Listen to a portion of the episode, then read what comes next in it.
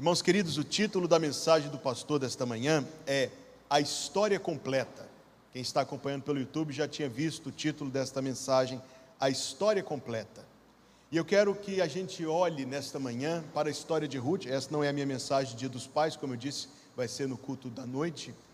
Hoje eu quero me dirigir aos meus irmãos e quero que nós olhemos para a história, mas não para a história em pedaços eu quero que nós olhemos para a história completa.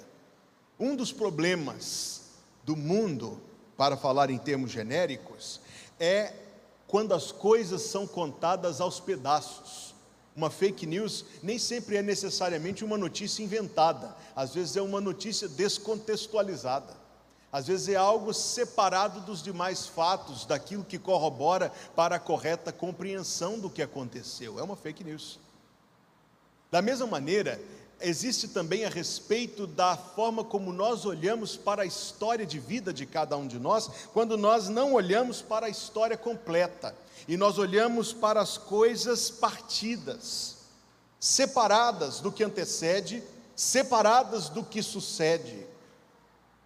Repito, meu objetivo nesta manhã é olhar com você nos próximos minutos a história de Noemi, mas a história completa. Noemi, seu nome significa deleite.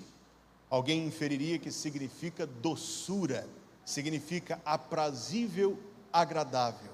E a Bíblia nos conta a derrocada, a sequência de tragédias que ela viveu. Primeira, Noemi deparou-se com fome, como nós lemos no capítulo 1, versículo 2, houve uma fome na terra, diz o versículo 1, corrijo-me essa fome. A Bíblia não nos dá mais informações sobre a origem desta fome. Nos tempos dos juízes haveria duas origens mais prováveis para uma fome desta. Primeira, uma fome de origem natural, talvez uma seca.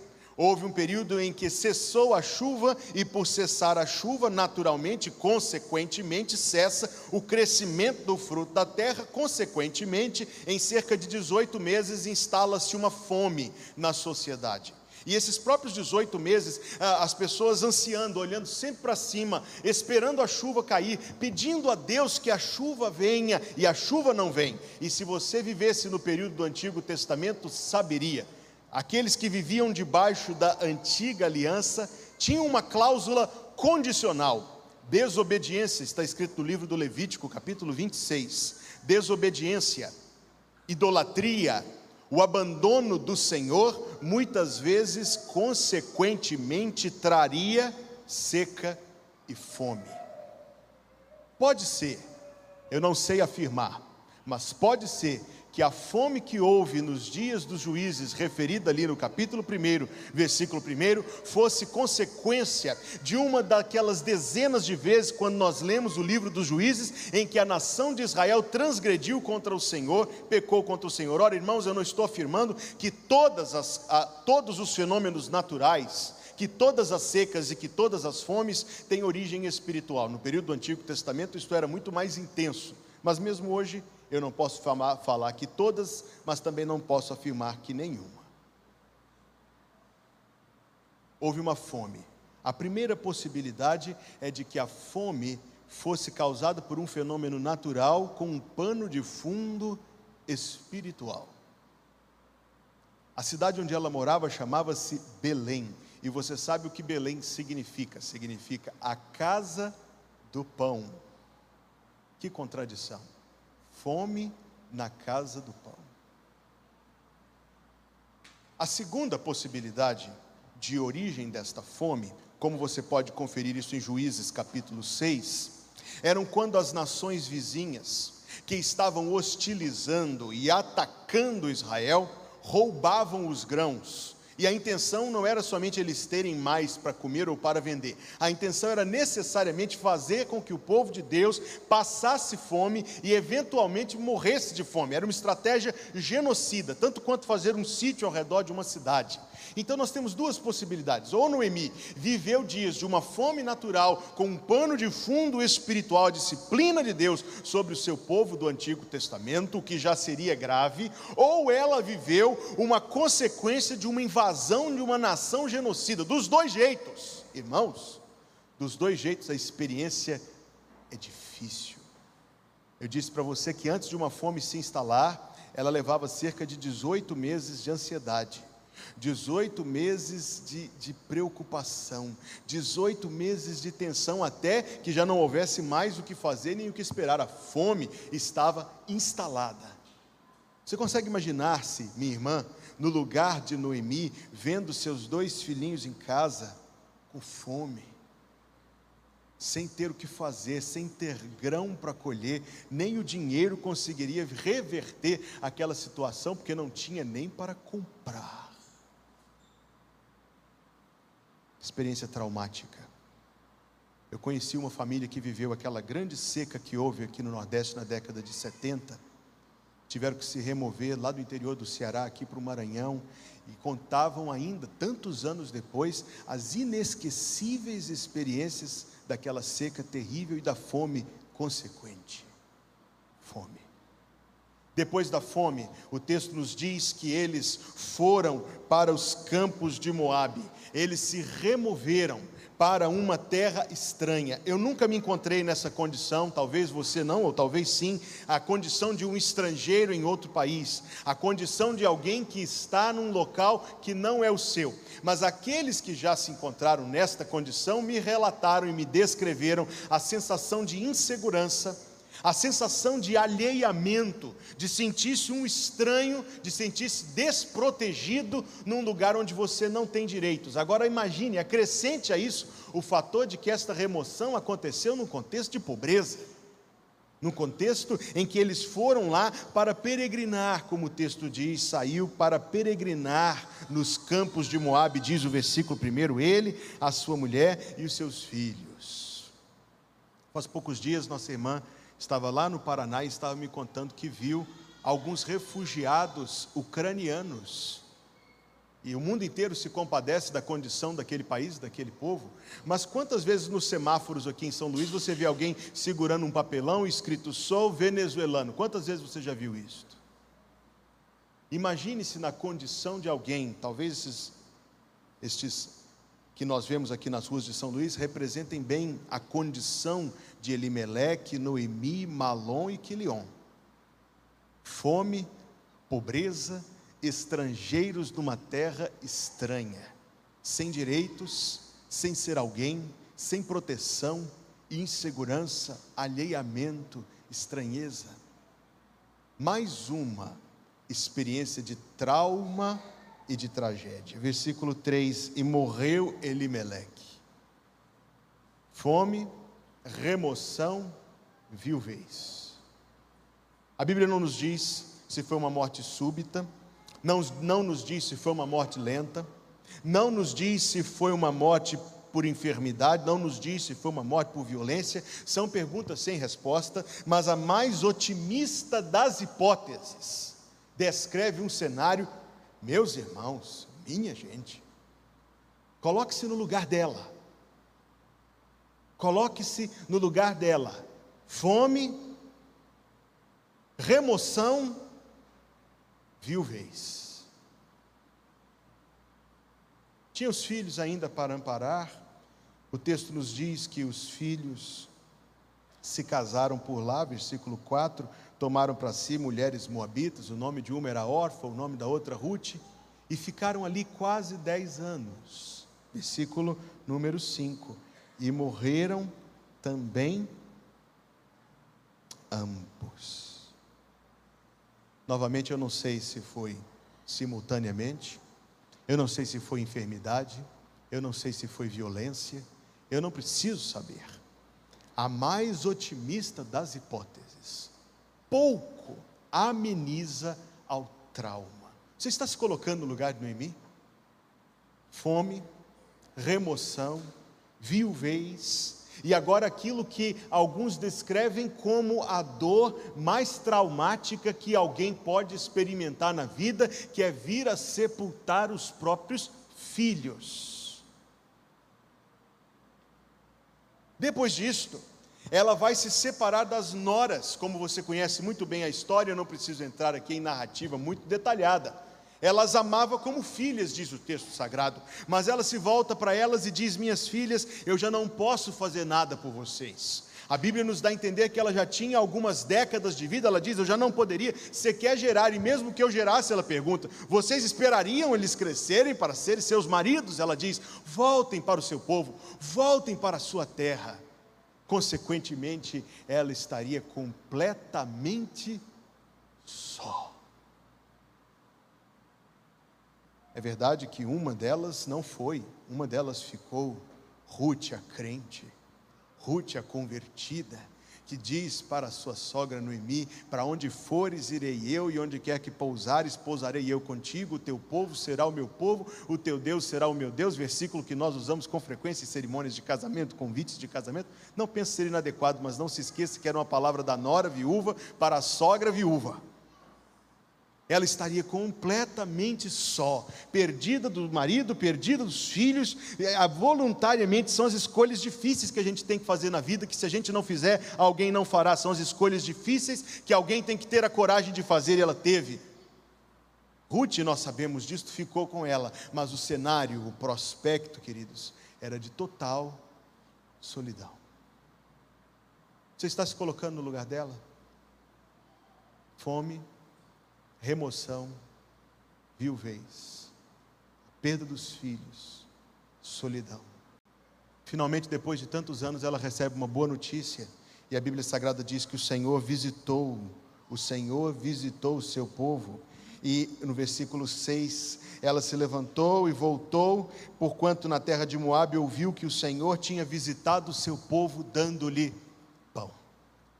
Então ela faz como um retirante, como alguém que finalmente ouve falar a respeito da, da, da chuva, que ouve falar de que há novamente condições de voltar para sua terra e lá se volta Noemi, naquela condição, você está se colocando no lugar dela. É importante você se colocar no lugar dela para você entender o que esse texto significa. Mas quando ela chega no lugar dela, ela encontra uma das coisas, uma da, mais uma das experiências mais traumáticas que a gente pode experimentar na vida. Ela encontra a injustiça. Já sofreu injustiça, querido? Já sofreu injustiça?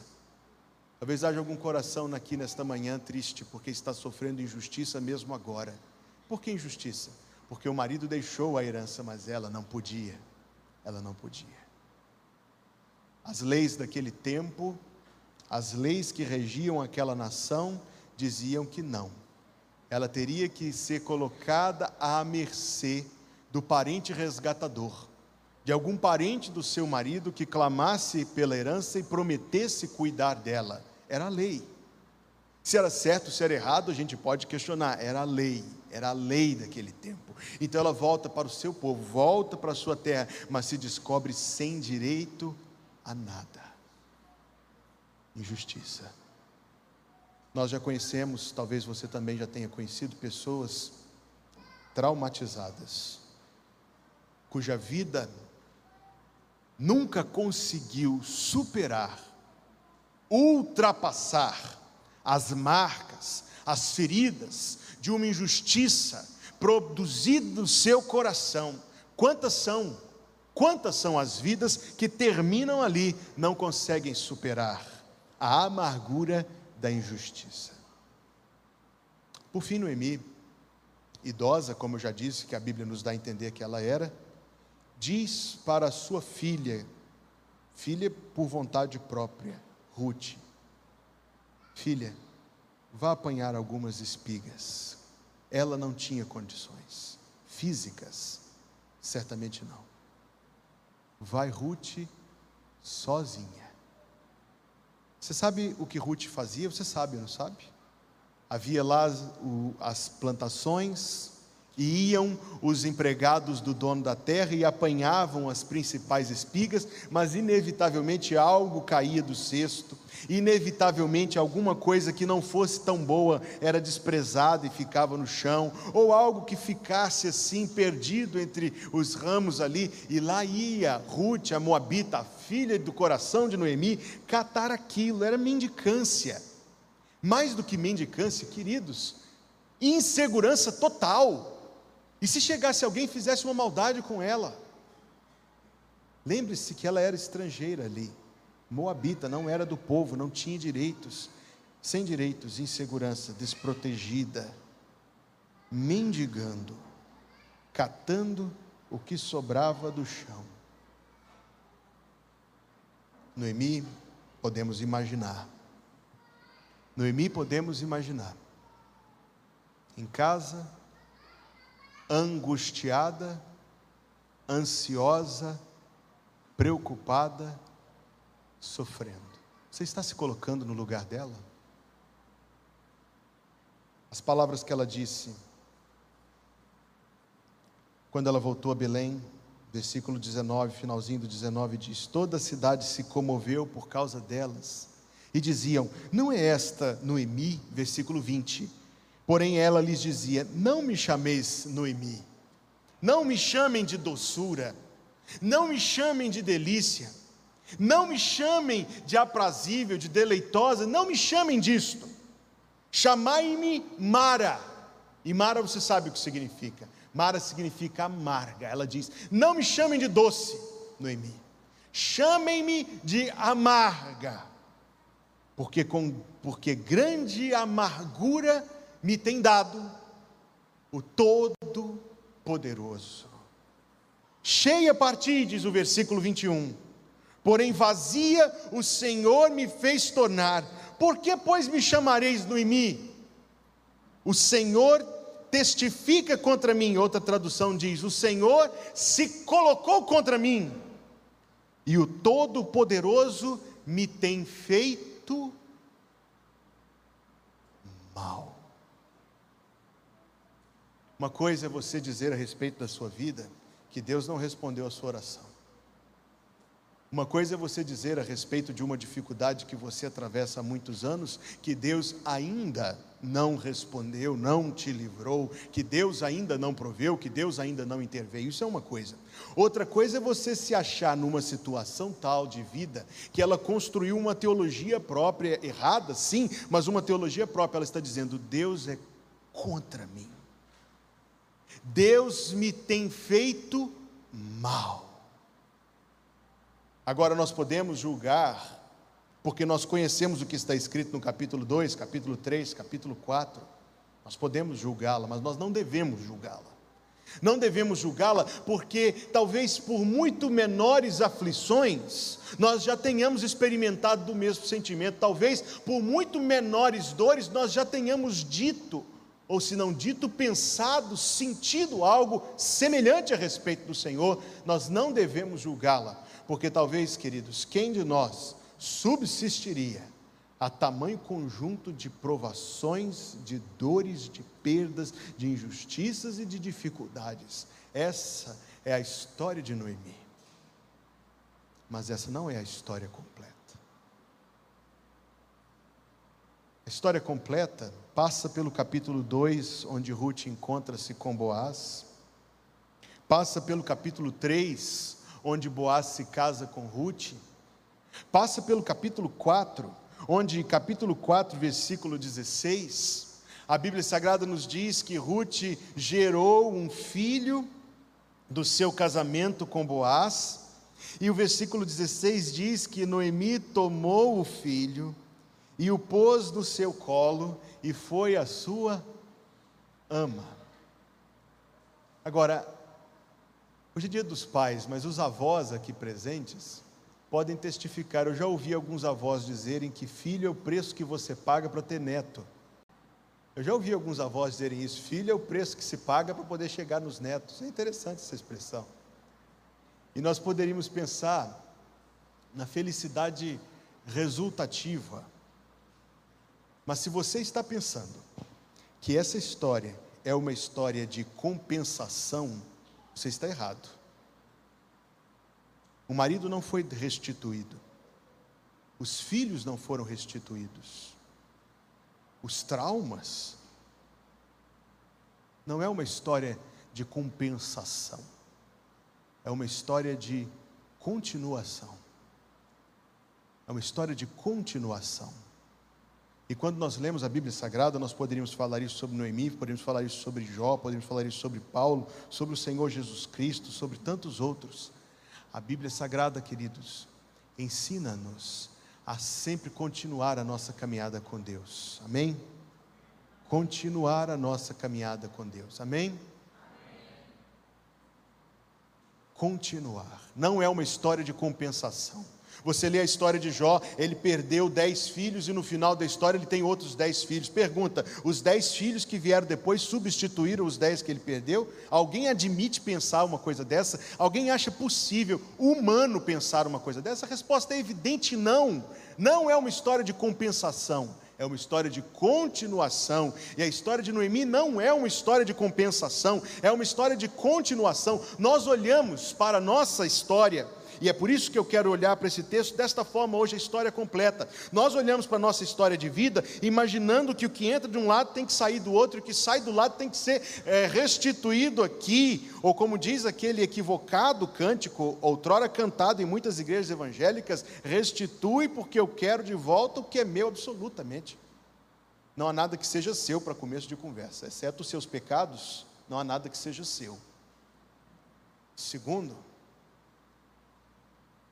nossa história com Deus, irmãos, não é uma história de compensação. Se a gente olha para a nossa vida, se a gente pensa que a vida é punição e retribuição, recompensa e retribuição, você está olhando errado. Se você está achando que a vida é compensação e, e, e, e karma, você está equivocado. A história de Ruth não é uma história de compensação, ela é uma história de continuação. De fato, ela alcançou um final feliz. Versículo 17, perdão, versículo número 15. 14 para contexto. Então as mulheres de Belém disseram a Noemi: Bendito seja o Senhor, que não te deixou hoje, não deixou hoje de te dar remidor, e seja o seu nome afamado em Israel. Ele te será por restaurador da alma e nutrirá a tua velhice, pois a tua nora que te ama o deu à luz e ela te é melhor do que sete filhos. Então a história de Noemi, de fato, converge, culmina numa felicidade final ainda neste mundo, ela alcançou uma felicidade final. Se você observar o finalzinho do livro, versículo 17 do capítulo 4, o nome era Obed, que foi o pai de Jessé, o pai de Davi, diz o finalzinho do versículo. Então nós conseguimos enxergar, a Bíblia nos ajuda a enxergar, que a história de Noemi não era esvaziada de propósito, de porquês. Havia um propósito maior divino em trazer Ruth, a Moabita, para a história. Deus estava mais do que somente cumprindo um propósito assim marginal. Deus estava colocando no centro da árvore genealógica de Jesus Cristo, seu filho, como está lá em Mateus capítulo 1, versículo 5. Ruth, uma das ancestrais de Jesus Cristo, consequentemente, Noemi. Será que essa é a história completa de Noemi? Não. Ora, pastor, eu pensava que sim, o livro termina. O livro termina, a história não. Um dia Noemi morreu. Eu não sei quantos anos depois dessa história terminar, mas eu sei que ela morreu, é óbvio que ela morreu. Não sei se ela viu Davi, eu não sei se ela viu Davi, provavelmente não, a cronologia não bate. Dificilmente ela terá visto Davi, muitíssimo difícil que ela tenha visto Davi como rei, porque somente Saul reinou 40 anos, difícil. Talvez ela tenha pego no colo, difícil, pouco provável. Fato é, não precisamos especular. Um dia ela morreu. A morte veio buscá-la. Foi um dia triste para Ruth, foi um dia triste para Boaz, foi um dia triste para Obed, foi um dia triste para a família.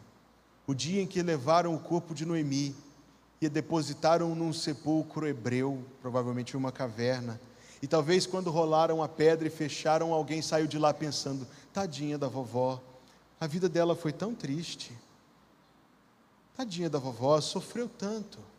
Se teve algum descanso nos últimos anos, foi pouco. Mas é preciso contar a história completa. O que aconteceu com Noemi depois que ela morreu? Acabou? Estou perguntando para os irmãos. Depois que ela morreu, a história dela acabou, irmãos? É assim? A história da gente termina na morte?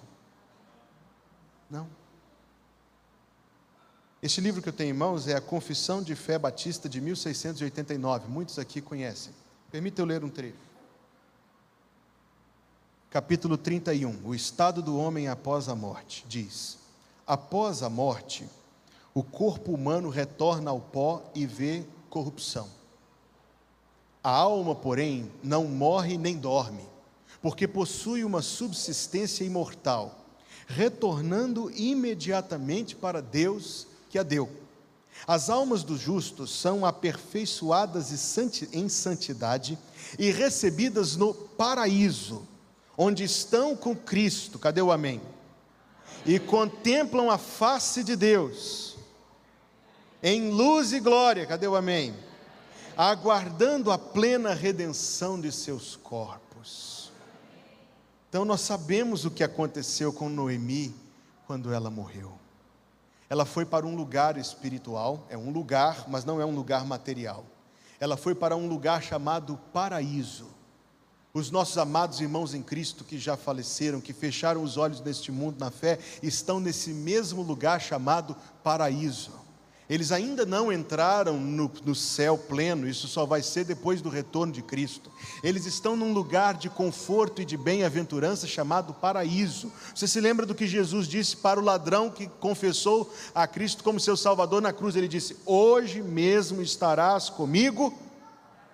Então existe um lugar chamado paraíso. Este lugar chamado paraíso é o lugar onde Cristo está. Porque quando Estevão estava morrendo, ele disse: Eis que vejo os céus abertos e o filho do homem em pé, à destra do trono de Deus. É um lugar onde Cristo está. Ora, pastor, e como era isso no tempo do Antigo Testamento? Eu te respondo com duas palavras: não sei. Mas eu sei que existia paraíso. Porque quando o Senhor Jesus contou a parábola do rico e do Lázaro, ele ainda não tinha morrido nem ressuscitado. Mas ele conta a história real de um mendigo chamado Lázaro que morreu e foi levado pelos anjos para o seio de Abraão. Não é isso que Cristo contou? E contou de um rico incrédulo que foi levado para o lugar de tormentos. Então existe este lugar, não é material como o lugar onde nós estamos agora, mas é um lugar, é uma realidade esse lugar separado em duas partes: paraíso para os crentes, lugar de tormentos para os incrédulos. E quando Noemi, irmãos, morreu, ela foi para o paraíso. Ah, estamos chegando perto da história completa. Quando a morte vier te buscar, meu irmão, quando a morte vier te buscar, e eu de todo coração desejo que todos nós aqui tenhamos mortes tranquilas durante o sono. Mas isso não é provável. Muito provavelmente alguns aqui teremos enfermidades. Muito provavelmente talvez alguém vá num acidente subitamente, jovem. Irmãos, não estou querendo falar nada aqui que não seja realidade, não é verdade? A forma mais trágica de morte que você puder imaginar não é para você que é crente, senão uma coisa muito boa. É como ir para Barreirinhas, num carro muito ruim. Você sente aquele carro, você sente a viagem, a viagem é desconfortável. Não importa o veículo, importa o destino, concorda comigo? É como ir para Miami num avião cacareco. Você se importa com isso? Importa o destino, não importa o veículo. Concorda comigo? Uma morte muito ruim é um veículo para te levar para um lugar muito bom. Nós não precisamos ter receio da morte, seja qual for a forma que Deus, na sua sabedoria, permitir que ela chegue para mim ou para você. Você não precisa temer. Porque você, se é crente em Cristo Jesus, você sabe para onde vai. Você sabe para onde vai? Estou perguntando, você sabe para onde vai? Se você é crente, você sabe para onde vai. Você sabe que a única coisa que a morte vai trazer para você é mais proximidade com o seu Salvador. Você sabe que a única coisa que a morte vai trazer para você é ela vai tirar todo o pecado que ainda existe na sua vida. Olha que coisa maravilhosa, ela vai tirar todo o pecado que ainda existe na sua vida. Ela vai te separar das suas fontes de preocupação. Ela vai colocar uma distância intransponível entre você e tudo que perturba o seu coração, que te traz ansiedade. A única coisa que a morte vai trazer para um crente são benefícios. Então um dia Noemi morreu, mas foi triste para Ruth, foi triste para Boaz, foi triste para Obed. Para Noemi não foi triste. Quando ela fechou seus olhos neste mundo, ela abriu seus olhos num lugar de indescritível conforto e felicidade. Mas essa não é a história completa. A história completa tem que nos lembrar de um dia, e a Bíblia fala disso em 1 Tessalonicenses 4,4: os mortos em Cristo ressuscitarão primeiro. Então, amados irmãos, a história completa de Noemi não é o paraíso onde ela está hoje. A história completa de Noemi inclui uma cena parecida com a que eu quero ler para os irmãos, que está no livro do profeta Ezequiel, capítulo 37. É uma cena parecida, eu não sei descrever como será, mas a cena vai ser parecida assim: Eis que se fez um rebuliço. 37:7. E os ossos se achegaram, cada osso ao seu osso e olhei, versículo 8, e eis que vieram nervos sobre eles, e cresceu a carne, e estendeu-se a pele sobre eles em cima, mas não havia neles espírito. Então termina o versículo número 10, a parte final do versículo 10. Eis que viveram, viveram e se puseram em pé. Então eu não sei como vai ser esse dia, meus amados irmãos, eu não sei. Mas eu sei que esse dia vai acontecer, você sabe disso? Eu sei que se eu já tiver morrido nesse dia, vai acontecer, e na verdade, se eu posso ser muito franco aqui com os irmãos, eu tenho até uma curiosidade dessa experiência. Então, por mais que eu anseie muito a vinda, o retorno do Senhor Jesus, uma parte de mim deseja ter a experiência de morrer antes dele voltar, só para eu ter a experiência de ressuscitar. Porque deve ser um negócio muito. Irmãos, eu não sei como vai acontecer. Ninguém sabe. Eu sei que se Deus tem poder para criar esse universo, você crê que Deus criou esse universo? Eu sei que se Deus tem o poder de se fazer um homem e vir neste mundo, você crê nisto? Sim. Eu sei que se Deus tem o poder de curar o cego, o aleijado e de ressuscitar os mortos, e no fim de tudo, Ele próprio se levantar do seu sepulcro, eu creio nisso. Então, irmãos, não é difícil acreditar que Ele vai tirar todos nós do sepulcro no dia que Cristo voltar, se nós já tivermos morrido. Então, a história completa de Noemi não é esta. A história completa de Noemi é que onde ela foi sepultada, ali ela vai se levantar Ontem um amigo meu me mandou uma foto, eu fiquei emocionado. Um dos primeiros missionários aqui no Brasil, William Entzminger, morreu aqui no Brasil, veio para o Brasil, viveu no Brasil, morreu no Brasil, foi sepultado no Brasil. E um amigo meu estava lá em Petrópolis, foi no cemitério de Petrópolis para tirar uma foto do lado do túmulo de Entzminger.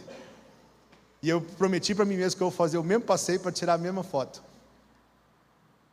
E a mensagem que eu mandei para ele foi: dali ele vai se levantar no dia da ressurreição. Mas essa não é a história completa. Eu quero entreter uma possibilidade. Eu não quero tocar neste assunto doutrinariamente, mas eu quero entreter uma possibilidade. Alguns irmãos creem que não será assim, outros creem que sim, e eu acho que isto é um assunto que membros da mesma igreja podem pensar diferente e conviver e cooperar em harmonia. Alguns irmãos acreditam que Cristo vai reinar durante mil anos quando ele voltar neste mundo primeiro. Outros pensam que isto é uma linguagem figurada. Eu não quero entrar neste mérito. Eu quero entreter a possibilidade. Suponhamos que isso seja de fato o que vai acontecer. Só entretenha a possibilidade comigo, mesmo que você não concorde muito com essa possibilidade, com essa ideia teológica. Entretenha a possibilidade. Pois a Bíblia Sagrada nos diz que quando o rei Salomão reinava lá em Jerusalém, ele tinha um trono de marfim de seis degraus, com doze leões, seis de cada lado, mas também nos diz que tinha um trono à direita dele, onde se assentava Batisseba, a rainha mãe. Então imagine, só imagine, entretenha comigo a possibilidade de que este reino de mil anos seja uma realidade. E haverá um reino sediado em Jerusalém, onde estará o trono do Rei Jesus. E se você olhar à direita dele, algumas cadeiras para lá, quem vai estar sentada lá? Noemi. Noemi. Noemi que viveu a fome de Belém, Noemi que foi removida, uma estrangeira, uma refugiada em outro país. Noemi que perdeu o marido, Noemi que perdeu os filhos, Noemi que viveu a injustiça, Noemi cujo coração ficou tão triste que ela disse: O Senhor me fez mal o Senhor me fez mal. Ah, meus amados irmãos, Noemi vai levantar-se naquele dia para dizer: perdoem, retirem as minhas palavras, esqueçam que eu disse isso. O Senhor nunca me fez mal. Ela vai dizer: o Senhor só me fez bem. O Senhor só me fez bem. E se, esse, e se isso acontecer ou não, esse também não é o fim da história. O fim da história de Noemi é o fim da minha história, é o fim da sua história. Eu acho interessante ler as notícias, quando vem aquelas, aquelas reportagens assim, clickbait, aquela coisa que para chamar a sua atenção, para você clicar, para você ir ler, aí diz assim: cientistas dizem que daqui não sei quantos milhões de anos o Sol vai explodir e vai engolir o sistema solar inteiro. Mas não se preocupe, o texto da diz, porque muito antes disso toda a humanidade vai ter morrido por causa do gás carbônico, por causa de não sei o quê, por causa da camada de ozônio. Não é assim que você já leu esses textos? É, são os apocalipses dos ateus. Os ateus também têm os seus apocalipses. Eles dizem que um dia esse mundo vai acabar de um jeito ou de outro e vai todo mundo morrer e vai ser uma tristeza, uma miséria, uma desgraça. Eu prefiro, sinceramente, eu prefiro o apocalipse dos crentes. Amém? Não é assim que o mundo vai acabar, irmãos. Não é assim que a história vai acabar. A história vai acabar não em tragédia, a história vai terminar em glória. A história vai terminar não em matança, mas em vida. A história vai terminar, meus amados irmãos, não em desespero, mas em gozo indizível. Alegria, irmãos, que as palavras não podem descrever. E o apóstolo Paulo sintetizou tudo dizendo assim: e estaremos para sempre com o Senhor. É assim, irmãos, que a história termina. Não é só a história de Noemi que termina assim. A minha história termina assim, a sua história também termina assim. Então pare de olhar para a sua vida como Noemi olhou, talvez foi tentada a olhar, não caia na tentação de olhar para a sua vida a partir das experiências que você está vivendo agora, das perdas, tristezas e injustiças que você está vivendo agora. Não conte a história só um pedaço, não diga o Senhor me tem feito mal, não faça isso, meu irmão, porque essa não é a sua história completa. A história completa é morte, paraíso, ressurreição e está para sempre com o Senhor. Houve um teólogo, irmãos, que eu não posso recomendar os livros dele para os irmãos, jamais eu faria. O nome dele era Paul Tillich, que era um liberal de vida e moral. Mas até esses caras, de vez em quando, produzem uma coisa boa, nem que seja só uma. E ele produziu uma frase. Ele disse: O fim dos caminhos de Deus é a felicidade eterna. O fim dos caminhos de Deus é a felicidade eterna. Direi uma última vez. O fim dos caminhos de Deus é a felicidade eterna. Irmão, eu não sei o que, que tem preocupado seu coração esses últimos dias. Nem conheço as dores que você talvez esteja experimentando. Eu não sei quais são as dúvidas que pairam sobre o seu coração. Nem sei quais são as coisas a respeito da sua própria vida que você ainda não entende e você me diria com todo o coração, pastor, eu não entendo por que, que Deus permitiu isso, eu não entendo por que isso aconteceu.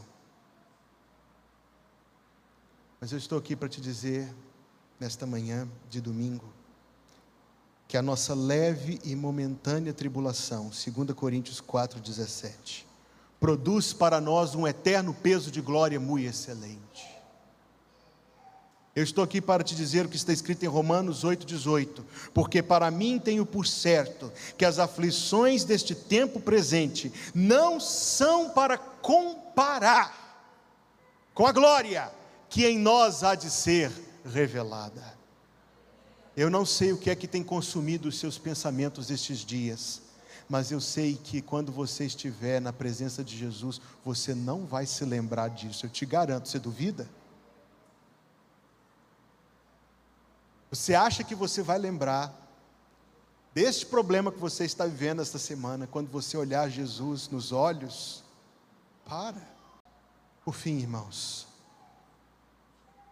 a respeito da volta de Cristo, o apóstolo Paulo escreveu aos Tessalonicenses. Queira abrir comigo em 1 Tessalonicenses. Primeira carta de Paulo aos Tessalonicenses, capítulo 4, versículo 14. Porque se cremos que Jesus morreu e ressuscitou, assim também aos que em Jesus dormem, Deus os tornará a trazer com ele. Dizemos-vos, pois, isto pela palavra do Senhor, que nós, os que ficarmos vivos para a vinda do Senhor, não precederemos os que dormem. Porque o mesmo Senhor descerá do céu com alarido e com voz de arcanjo e com a trombeta de Deus, e os que morreram em Cristo ressuscitarão primeiro, depois nós, os que ficarmos vivos, seremos arrebatados juntamente com eles nas nuvens a encontrar o Senhor nos ares, e assim estaremos sempre com o Senhor. Portanto, consolai-vos uns aos outros com estas palavras. A história de Noemi, a história completa de Noemi, não é diferente da história completa minha ou sua. Então não olhe a sua vida pelo que você está vivendo agora. Olhe por aquilo que você sabe que Deus ainda vai fazer e trazer em seu favor. Amém? Obrigado, Senhor, porque tu disseste, tu disseste que foste preparar-nos lugar. E nós te louvamos, Senhor Deus, porque a esperança da glória em muito ultrapassa as dores que talvez estejamos experimentando hoje na nossa vida aqui. Ajuda-nos, Deus, a não nos esquecer destas certezas de vida eterna. Ajuda-nos, Deus, a não nos esquecer do conforto e das bênçãos que o Senhor tem preparadas para nós. E obrigado, Senhor, por ter dirigido esta palavra ao nosso coração nesta manhã.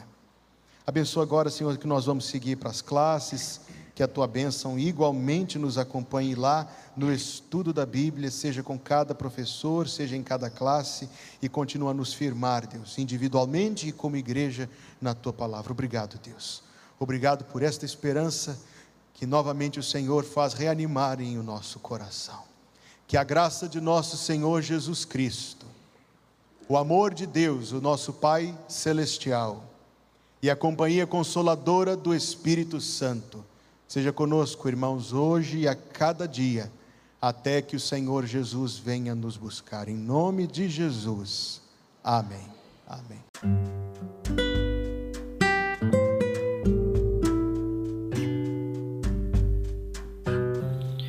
Obrigada por estar conosco. Volte sempre. A Igreja Batista Plenitude tem sempre uma mensagem de Deus para você.